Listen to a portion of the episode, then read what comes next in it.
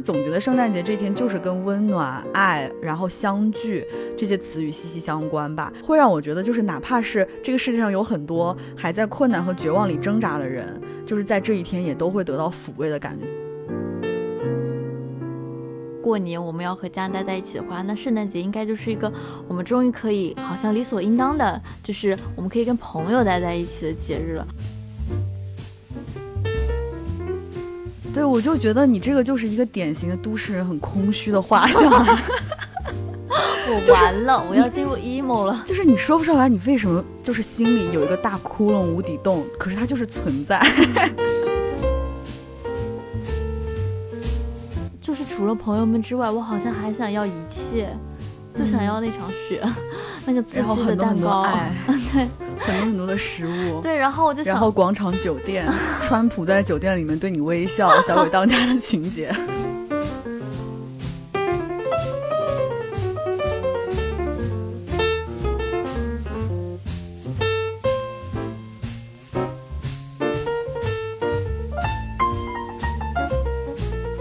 大家好，欢迎收听本期的 Mind Gap，我是小张，我是小万。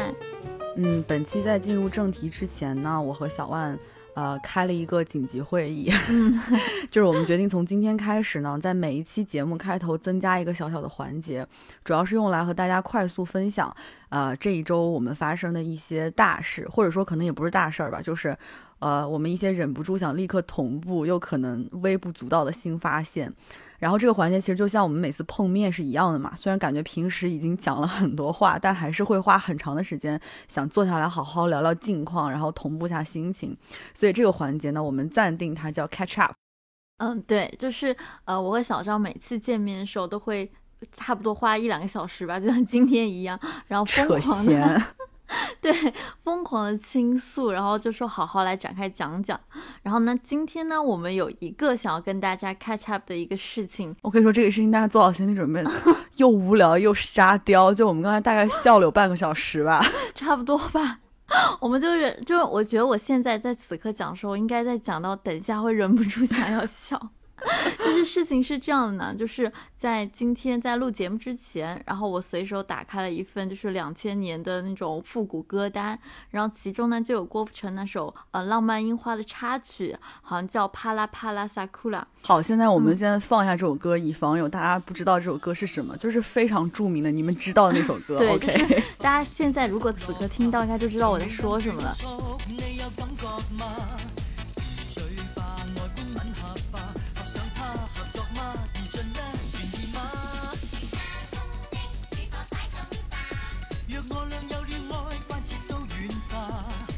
然后呢，其中有一句就是困扰我多年的歌词，然后是他英他副歌的那个英文部分。想笑。那你别，你让我说完。就他副歌在英文部分，他接他他接了一句“乖乖龙地洞”。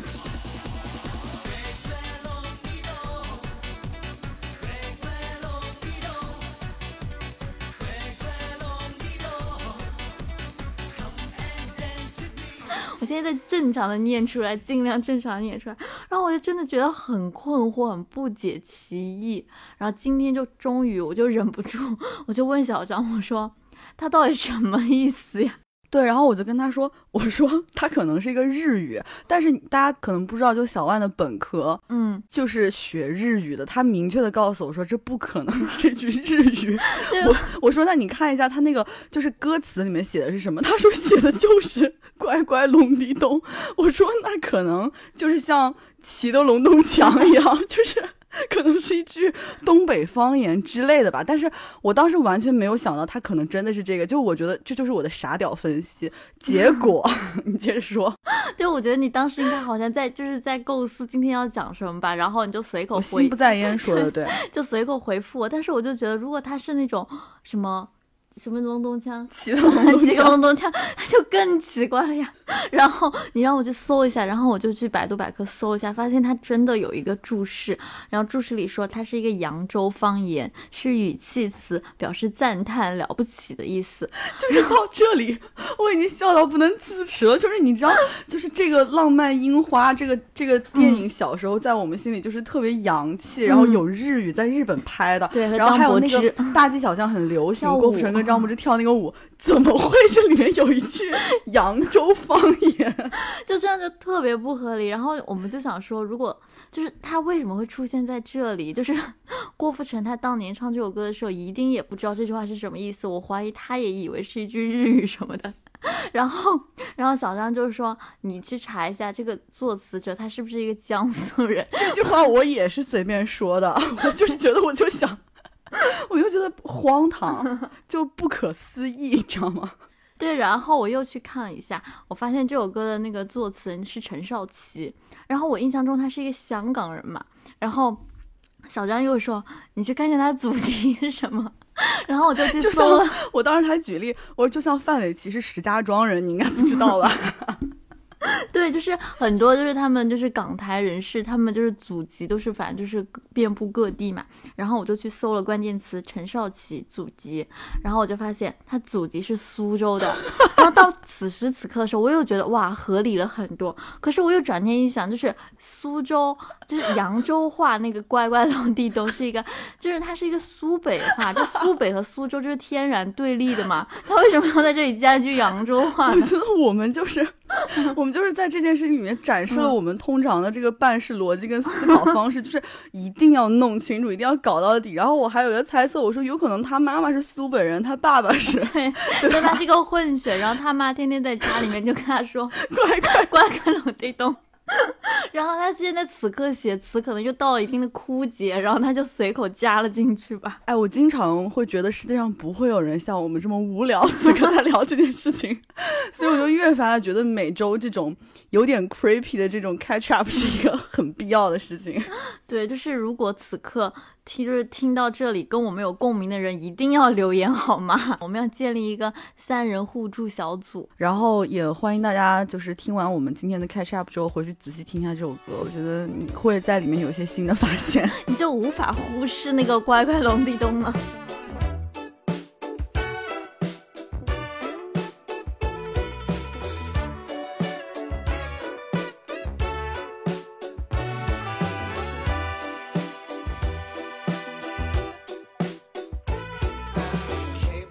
接下来我们要进入本周的正题了，对吧？在乖乖龙地洞之后，你还可以吗？因为我们这个这个节目播出的时间差不多是要到圣诞节嘛，所以我们作为两个很爱过圣诞节的人，觉得一定要有一期节目是围绕圣诞展开的。然后众所周知，两周前我把腰给扭了嘛，然后上周工作结束，我是从郊区回市里的时候，因为我有个同事，他刚好要去静安寺附近的一个。酒店我不记得那个酒店确切的名称叫什么，但反正是一个高档酒店。他大概是要去找一个朋友玩吧，然后就说我腰扭了嘛，他就觉得说他就不要让我去挤地铁了，就说把我一起带到市区嘛。然后我就跟他一起在那个酒店下车，我就看见那个酒店的大堂已经满是圣诞气氛了。然后大厅里面有一棵已经被精心布置过的圣诞树。然后当时我就觉得空气中还弥漫着那种就是肉桂卷和热红酒的那种味道嘛。然后大厅里面还播放着那种圣诞的爵士乐。我当时就忍着腰疼，我就进去开心的走了一大圈，就仿佛我就想象自己是《小鬼当家》里面就是在广场酒店的 Kevin。就本来前一天我其实有点 emo 嘛。嗯，就是因为种种原因，工作上的事情吧。然后我就前一天还跟小万发发消息说，我说我觉得我完了，我这辈子就这样了。然后结果第二天从酒店出来嘛，我自己抱着，就是同事当时还送了我一罐那个醉蟹，我就把它抱在怀里面，然后扶着腰就走在上海的路上，我就蹦蹦跳跳的，我就觉得说，天呐，我好像在抱着一棵圣诞树。我就给小万发消息，我说好好，上海的圣诞季好好。然后小万觉得我可能有精神病，就前一天在那边 大型 emo，然后第二天就是因为这种圣诞气氛，然后感染了我，我就顿时觉得我又对我的生活充满感恩了。对，就是那个时候我就跟小张发了一个信息，就是一个我在网上看到了一个新词汇吧，叫 emoha，然后就是形容他就本就是人的情绪在 emoji 和不是 emoji，在 emo 和 哈哈哈当中无缝切换，就是他此刻的状态。我觉得就是我本人，对，人到年底了，情绪多少有点开始不稳定了。然后，因为我们这一期是想聊圣诞节嘛，嗯，我就是觉得我有一个 PTSD，就是很怕大家说什么过洋节、崇洋媚外什么的，就要想起来我上周跟小王说，我在我们家的家族大群里面展开讲讲，就是看到了我的一个男性长辈发了一条消息，大概意思呢是说，因为十二月十五号，一八六零年十二月十五号，英法等八国联军进攻北京，用火烧了圆明园，所以这一天是被八国联军确定为圣诞节的。关键是就是发到群里面，大家也没有任何人对此提出异议。我想说，真的就是耶稣和圣母玛利亚听到都会 起来揍他。所以我就想说，就是这个节目，大家还是要以一种科学的，就是摆正心态来听啊，就是绝对不存在什么所谓的崇洋媚外这件事情。我希望大家都友好点。对，印象中其实这是我和小张，我们之前有一起，就是我们应该今年还是会一起过圣诞节嘛。然后之前我们印象中在。呃，英国上学期间，我们其实也有在一起过过一次圣诞节，对吧？嗯，因为我们两个人也算是在英国的时候，算是第一次在一个西方国家过一个西方节日，所以觉得，呃，和我们在中国之前过圣诞节，和我们现在来上海过圣诞节，其实还有挺多不同的。所以就是想问一下小万，就是你觉得在呃英国过圣诞节对你来讲是一个什么样的画面？然后或者说你印象比较深刻的点是哪些？那个时候呢，我印象中我们。好像是在我的宿舍，然后我当时住在哈罗。刚回忆一下，你说我们有一起做咖喱饭，对吗？嗯因为在英国过圣诞节，就是交通工具都会停运嘛。好像我印象当中是二十四号开始就停运，然后二十五号也是没有公共交通了，到二十六号才恢复。所以就说我们被迫在一起关了三天。我其实并不是那么想在你家待，没有，我真的很爱开玩笑。然后。呃，当时在英国的圣诞节，我记得，嗯，从进入十二月开始吧，整个伦敦的 Regent Street 的所有的街灯都被点亮了。然后我们那一年应该是天使的那个标志，嗯，对不对？然后就是整个呃摄政街，就是英国的市区，是非常有圣诞氛围的。然后，嗯。呃，呃海德公园的 Winter Wonderland 也开始营业了，然后就是一个小型的一个游乐园，然后大家可以在那边玩一些，比如说摩天轮，然后做一些旋转旋转木马。然后我记得是在，哎，是在轮是在皇家艺术宫的门口吗？还有一个滑雪场。然后当时有很多同学可以去滑雪，就整个呃伦敦吧，就是非常的充满了一个圣诞的一个氛围。然后还有另外一个标志是 John Lewis，就是一个伦敦的一个呃商品百货，它大概就是从十二月初就会发布它每年一度的这个圣诞广告片。然后这个圣诞广告片一开始，然后大家也都知道了要开始准备圣诞的礼物了。就整个英国当时就是呃，我记得就是圣诞氛围是非常的浓烈的吧，嗯。我觉得我比较印象深刻的是，我们刚才讨论的时候也有说到嘛，就是感觉好像圣诞节对于，呃，在西方国家来说，好像它不是一个那一天才过节，它是那一整个月开始就是圣诞月，就大家其实会在那一个月里面就开始有一些节庆氛围嘛。你刚才有提到的，我印象比较深的就是公共交通停运，因为这个在中国来讲是不可能的嘛。中国圣诞节的时候。简直是街上人算是非常多，就这种节日的时候嘛。但是英国它的圣诞节就有点更像是中国人像大年三十那天晚上一样，就其实大家都会在家里面团聚或者跟朋友在一起，就街上其实看不见什么人的嘛。所以当时也是第一年就经历了这个这个这个列车停运的尴尬，我们两个人就就真的只有我们两个人哎，那个圣诞节就在那里过。然后说到这个 Boxing Day，也是我觉得我在英国的时候，因为我在英国过过两个圣诞节嘛，也算是我的一个那个雄赳赳气昂昂的一个环节。嗯，因为首先大家在消费主义那期里面应该发现我们两个还蛮爱买的，其次就是我是那种真的会做攻略。我不知道现在伦敦的这个购物版图是不是还像我当年在那儿的时候一样，但如果大家现在有伦敦留学生在听我们节目的话，姐姐告诉你们。你要出一个你的你的攻略，就是我通常的那个主战场，一个在骑士桥，因为骑士桥那边有哈罗德百货，嗯跟 Harvey Nicholas 两个嗯百货，然后还有一些比如说打折也会很凶的，像我们现在会买的一些快消品牌，什么 COS、Other Stories 那边都有嘛。嗯但是那边呢，你就会面临着你呃时间不太够，再回到邦德街去逛 Selfridges 跟 Liberty，所以嗯你就分清你的主战场。今天你到底是要在骑士桥那边，还是在邦德街那边？你就选其一。这两个地点基本上涵盖所有的你能买到的东西。嗯，然后我在英国过的，我自己觉得印象比较深的一个圣诞节，是我第二年就你们都已经走了，嗯，然后那会儿我其实也没有什么太大的论文压力，我就是因为第一个圣诞节其实过得很痛苦，那时候好多论文要写，就我当时在你家的时候，我自我自我评估，其实那会儿我是不太快乐的，就是嗯啊，什么东西啊？不跟你在一起过节令我快乐，但是论文令我很不快乐。然后第二年在晨曦家的那个圣诞节呢，因为他当时也他也住哈罗嘛，但是他是住住在一个那种英国的那种 house 里面，他不是住学生公寓的，他们是几个中国学生住住在一个那样的房子里面，有院子，然后是一个那种复式结构的那样的一个楼嘛。然后在他家就是反正当时我们大家一起做了吃的，然后一起玩了游戏，晚上还一起看了《真爱至上》。然后对我来说，是我印象比较深的一个圣诞节，因为当时你们其实都回国了，然后我当时在英国的状况，其实我不是很如意的，因为那时候我。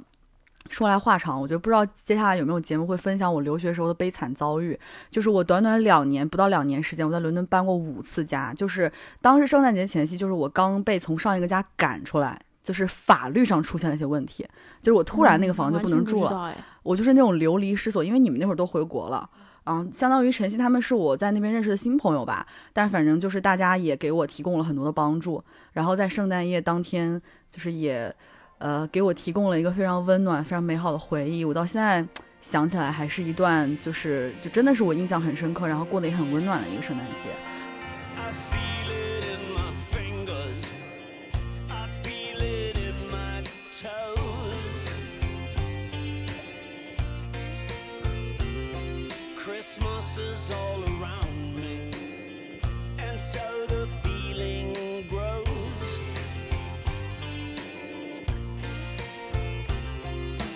Written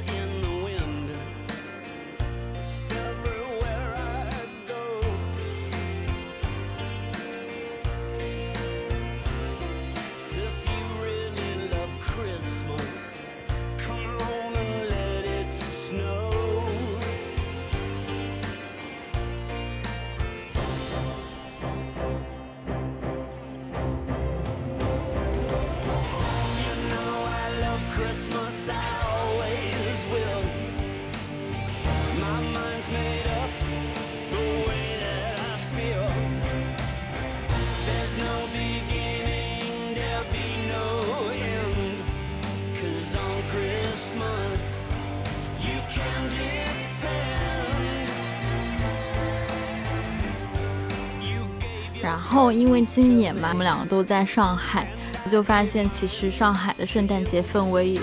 非常的浓烈。它应该，我觉得应该算是可能国内最有圣诞感的一个城市了吧，嗯对吧？嗯然后也差不多就是一到十二月，就是大家都进入了圣诞节的倒计时，就家家户户都要有点圣诞装饰，就跟春联差不多吧。然后上海一下子就是冒出来了好几个圣诞集市，比如说外滩源、BFC 等等的。然后呃，罗斯福的公馆外墙上，现在去看的话，也都是爬满了那个圣诞老人，好可爱的，超可爱。然后就你现在去小红书的话，你搜圣诞节，应该一定会出现，就是上海圣诞节攻略，然后上海的圣诞橱窗，你可以去哪里，上海有哪些圣诞节的下午茶等等的。然后对，然后插一句，也想说上海是一个。嗯，蛮精明的城市吧，就非常上海的一个表现，就是就是前两天就是小张发给我一个小红书的链接嘛，然后里面就讲说上海的就是市区，然后有人在卖那个热红酒，就街边上煮那种热红酒，然后你可以去就非常的欧洲。对，就超级欧洲，就是像巴黎一样，然后你可以去可能拿个杯子那种一次性杯子，然后接个一杯这种的，然后边走边喝之类的。他给我发完之后不久，然后我就看到就是在市区上就有一个蛮戏剧化的一个场景，就是有一个摊子上，他一边在卖烤红薯。然后另外一边在卖热红酒，就他捕捉到了就是热红酒的这个商机嘛。然后因为现在圣诞节大家都喜欢有点这种氛围感的东西，然后他一边又在卖非常传统的烤红薯，一边在热红酒，就好好矛盾，但是又很合理。嗯，然后这里要说到，我觉得呃，我搬来上海这呃。不到一年的时间里面吧，我确实觉得上海是一个仪式感还挺重的城市。我觉得我蛮喜欢这一点的。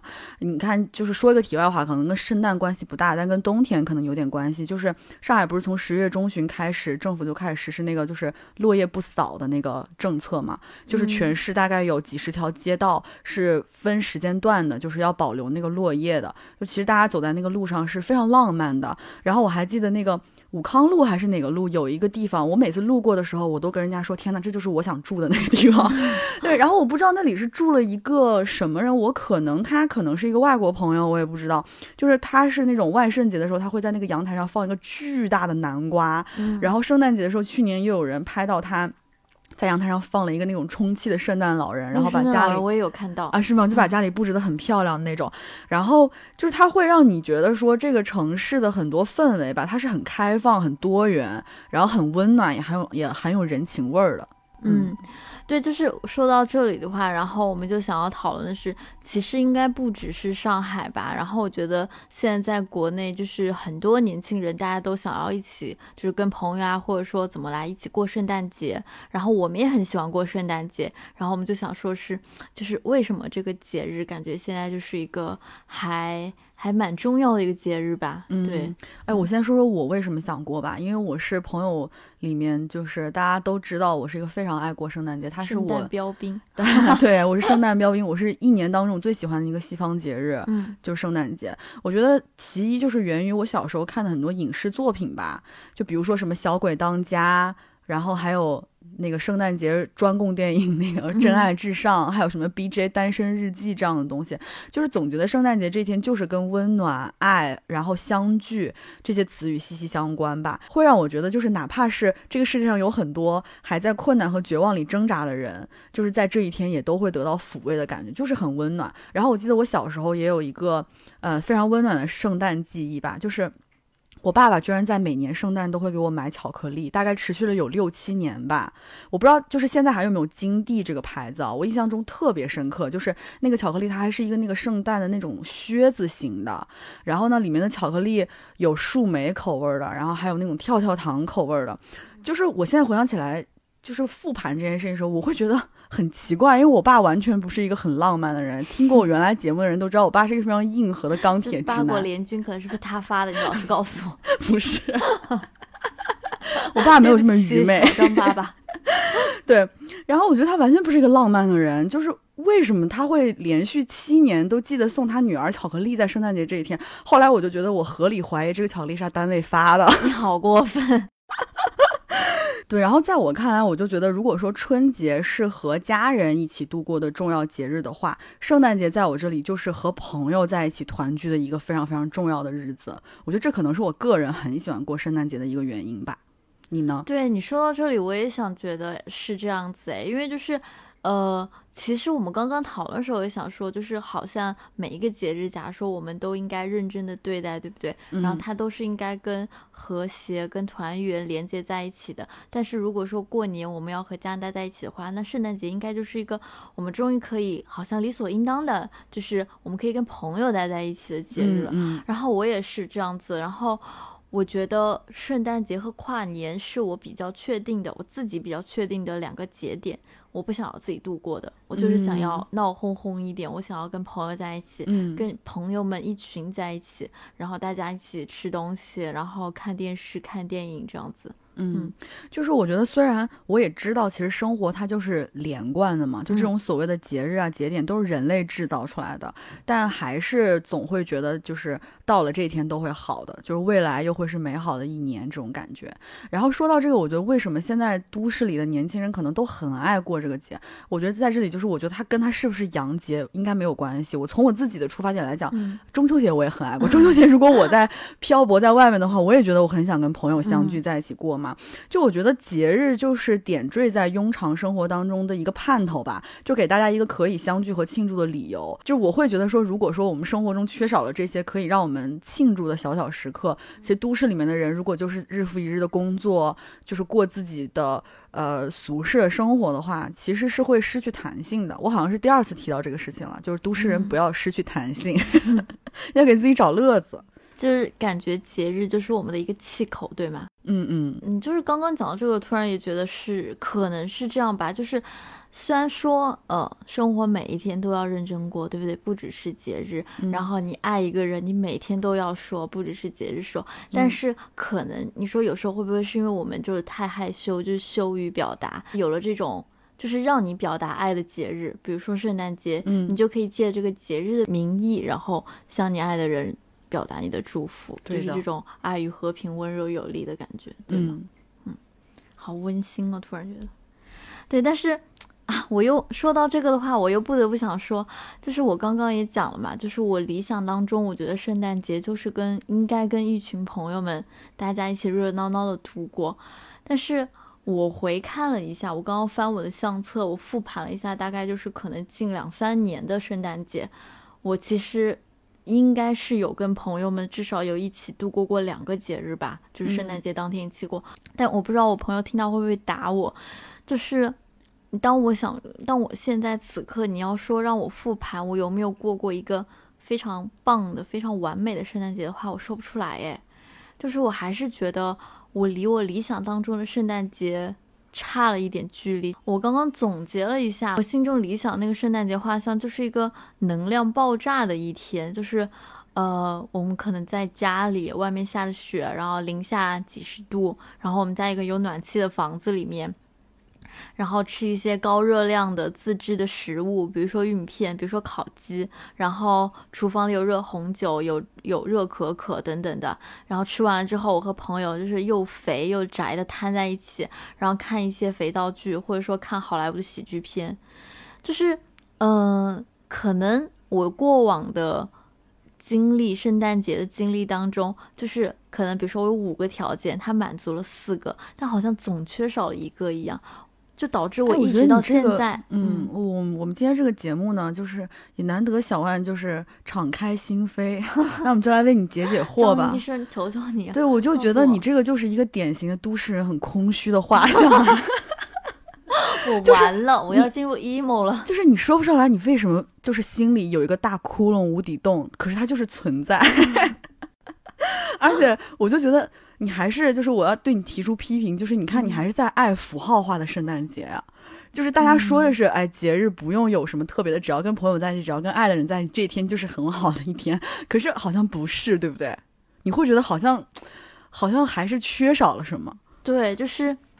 我刚刚也想说，就是理论上来说，我其实圣诞节我跟朋友们一起过的，不是说有朋友们大家一起热闹的过就对了嘛？但是我好像又觉得我没有过到那个我理想中的圣诞节，就是就是除了朋友们之外，我好像还想要一切。就想要那场雪，那个自制的蛋糕，对很多很多的食物。对，然后我就想，然后广场酒店，川普在酒店里面对你微笑，小鬼当家的情节，然后对你说 Merry Christmas，川普就算了，其他的可以保留。然后我就想到那个《老友记》里面，Monica 不是有一个情节，就是她过感恩节的时候，嗯然后她那一天她就想要就是如以前过往几年一样，然后她来 own owner 这个嘛，然后她做一个女主人，然后结果那天那一天之前就这次感恩节，大家就跟她唱反调，说不想再这么过了。嗯然后他就很生气，然后大家也不想吃烤鸡了，然后他就觉得怎么可以这样子？就感恩节就一定要有烤鸡，一定要有这些他当时想象中的仪式嘛。嗯然后我就觉得，我是不是跟他一样呀？就我也在爱这些，就是圣诞节带来的这种圣诞幻想，秩序，差不多吧。嗯，那如果说现在快问快答这个不在提纲里面，嗯，我快问快答，你现在必须得给出四个你觉得完美圣诞的四要素，你会嗯选择哪四个东西？啊，好，我选一下，就是自制食物，在家看喜剧电影，朋友们。朋友们，你居然放在最后哎！我觉得这个问题我的第一答案就是朋友们。你在你在考验我？对，我在偷偷的观察你，我今天就是你的灵修导师。好，这个环节 pass，我不选择回答，我要有我的律师在场，我再说别的。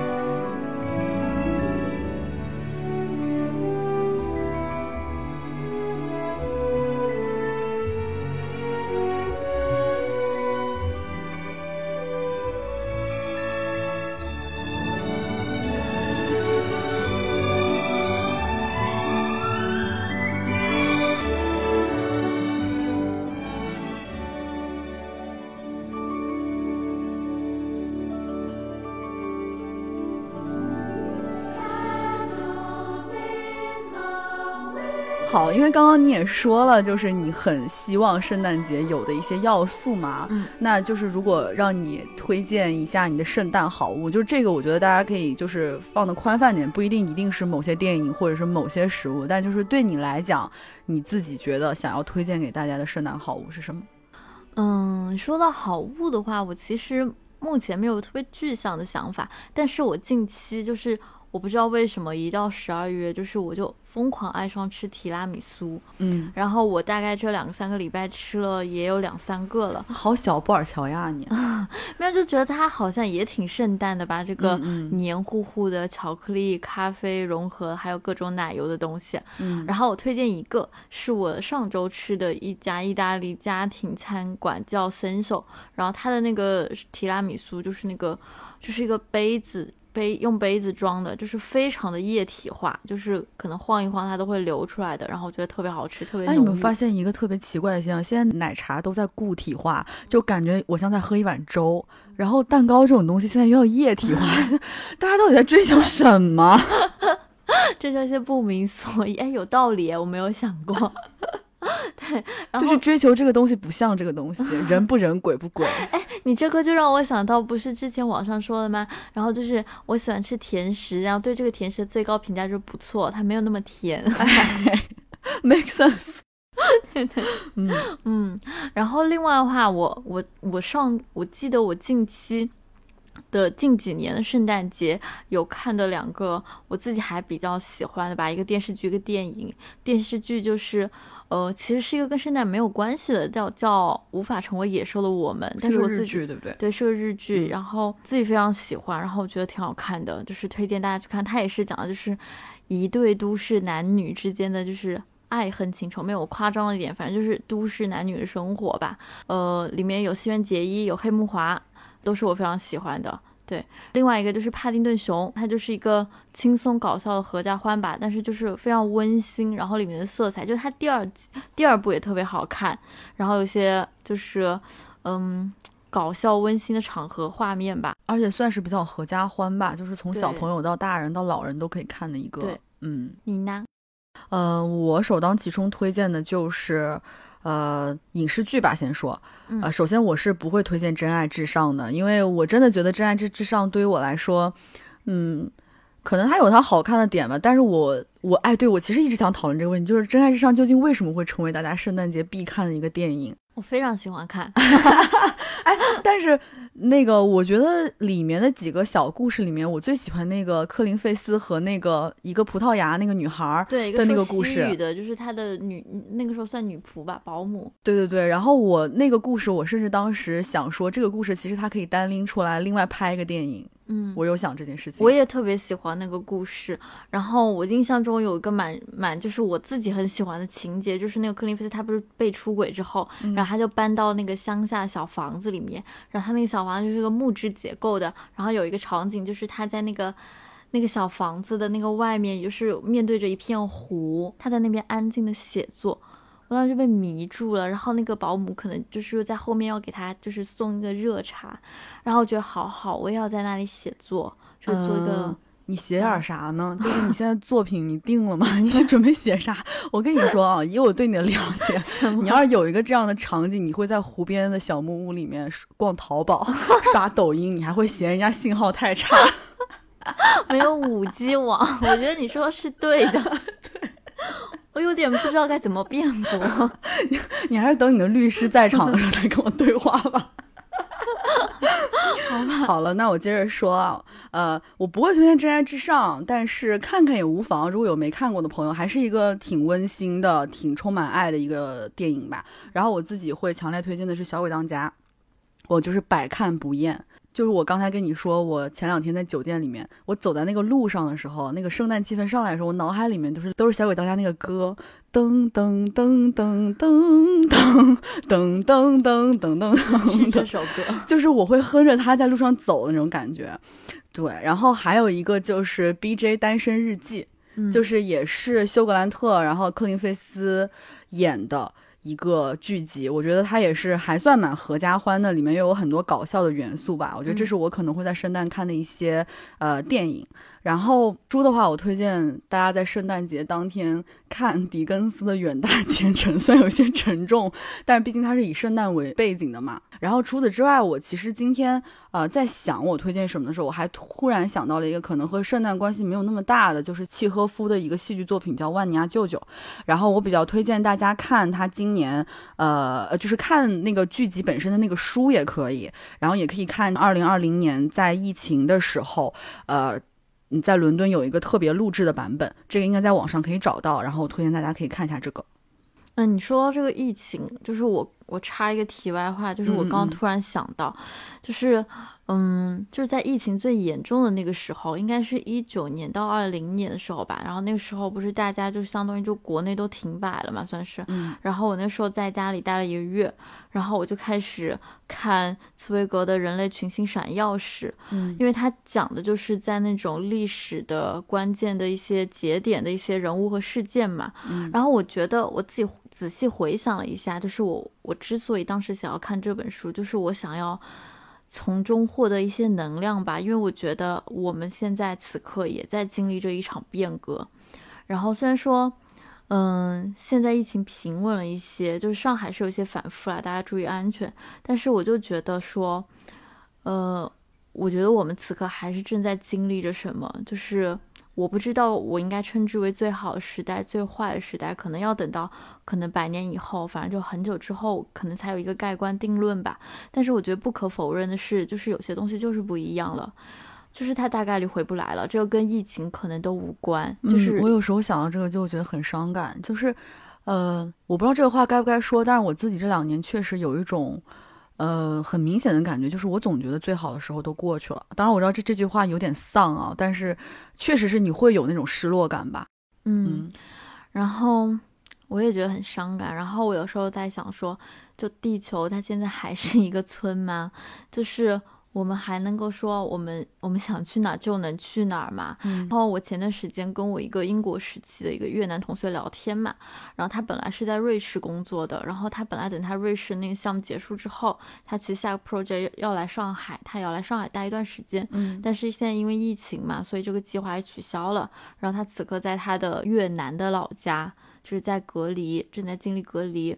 然后我就又突然想到，可能就是跳的比较远吧，就是跳想到，就像战场上的圣诞快乐里面那个最后的时候，就是劳伦斯跟北野武饰演的那个日本军官，那个军官马上要面临死刑了，他在最后的时候跟他说了一句圣诞快乐，因为那个时候战争已经结束了嘛，然后北野武笑了一下，嗯，就是我觉得他那个笑的当时，就是你能说人类的悲欢并不相通吗？我觉得在此刻是相通的。就是我们都是命运共同体吧。讲到这里的话，我觉得可能想到圣诞节，我就想说，如果此时此刻我们还有力气，我们还有能量，还想要好好的过一个节日，我我们就应该好好的去度过它，对不对？嗯。如果此刻我们能够互相点亮，我能点亮你，我们能彼此照亮的话，那我们的力量能够结合在一起的话，也能够点亮一片吧。嗯。啊，我们好正能量。对，然后，嗯，我觉得你说这个我还挺有共情的吧。所以，哎，我觉得刚好这个和我刚才提到的万尼亚舅舅其实有一定的契合吧，因为嗯这个我放在结尾，其实是想说，呃，这部剧。呃，留给我，或者是我相信留给很多看过他的人，有一个非常印象深刻的，就是最后一幕，就是当万尼亚舅舅度过了可以说是非常辛苦、非常坎坷的一生的时候，呃，他对索尼娅说，就是他说他觉得他无可挽回的浪费了自己的一生，然后这种想法呢，就像一块沉重的石头，他觉得日夜都压着他，就是他觉得他的过去是毫无意义的，他在一些琐碎无聊的事事情上面把自己的一生，嗯，都给糟蹋了。然后呢，在他说完这句话的时候呢，有一个我觉得是这个剧集里面最触动我的，就是索尼娅说了一席话去安慰他的舅舅。然后我觉得索尼娅说这些话呢，我就是时时想到，就会时时感到很慰藉。我觉得在这里也可以送给大家吧。我现在要朗读一下这段话吗？好做作。请读。就是索尼娅这段独白是这样哦，对我选取的这个是我国著名的这个翻译作家，就是童道明的译文，就是可能并不是和英文这个，就我相对来讲，我觉得他其实翻译的还不错吧，我就读这个童道明翻译的版本吧。然后这个独白是这样说的：有什么办法呢？总得活下去，万尼亚舅舅，我们要活下去，我们要度过一连串漫长的夜晚。我们要耐心地承受命运给予我们的考验，无论是现在还是在老了以后，我们都要不知疲倦地为他人劳作。而当我们的日子到了尽头，我们便平静地死去。我们会在另一个世界说：我们悲伤过，我们哭泣过，我们曾经很痛苦。这样，上帝便会怜悯我们。舅舅，亲爱的舅舅，我们将会看到光明而美丽的生活。我们会很高兴，我们会怀着柔情与微笑回顾今天的不幸。我们要休息，我们要休息。我们将会听到天使的声音，我们将会看到镶嵌着宝石的天空，我们会看到所有这些人间的罪恶，所有我们的痛苦都会淹没在充满全世界的慈爱之中。我们的生活会变得安宁、温柔，会变得像亲吻一样的甜蜜。嗯我觉得这句话真的是很多时候我回想起来，虽然说可能我不会太确切的记得他的每一句话，但是时常会带给我一种力量吧。我觉得刚好就是和小万刚才所说的这个，他目前对我们这个呃就是忧国忧民，嗯，没有好啊，最后气氛不想这么沉重嘛，对不对？嗯，好的，就让我们结束在此刻吧，就是结束在一片祝福里，对不对？然后希望大家在这个圣诞里面能够感受到温暖和爱。然后不管你现在是一个人，还是你有朋友相伴，就是我也想告诉大家，其实我也过过那种还蛮惨的圣诞节，就是，但是既然都到了圣诞节了，我觉得就不要想着那些让自己很痛苦的事情，借着这个节日的由头，大家可以好好休息一下，然后呃，不管有没有人陪伴吧，回到刚才说的话，就这个世界上的万事万物，所有自然界的花花草草，还有所有宇宙当中的东西，会一直跟你同在的。嗯，好吧，神与你同在。好吧，那今天的节目就是这样了。然后我们下期节目可能就要进到年底了，对不对？对，然后我们可能会有一个年终篇吧。我们一定会有个年终篇的，对不对？先给大家预告一下，嗯，完全没有预告任何东西，只是告诉大家我们下周会如实更新。好好吧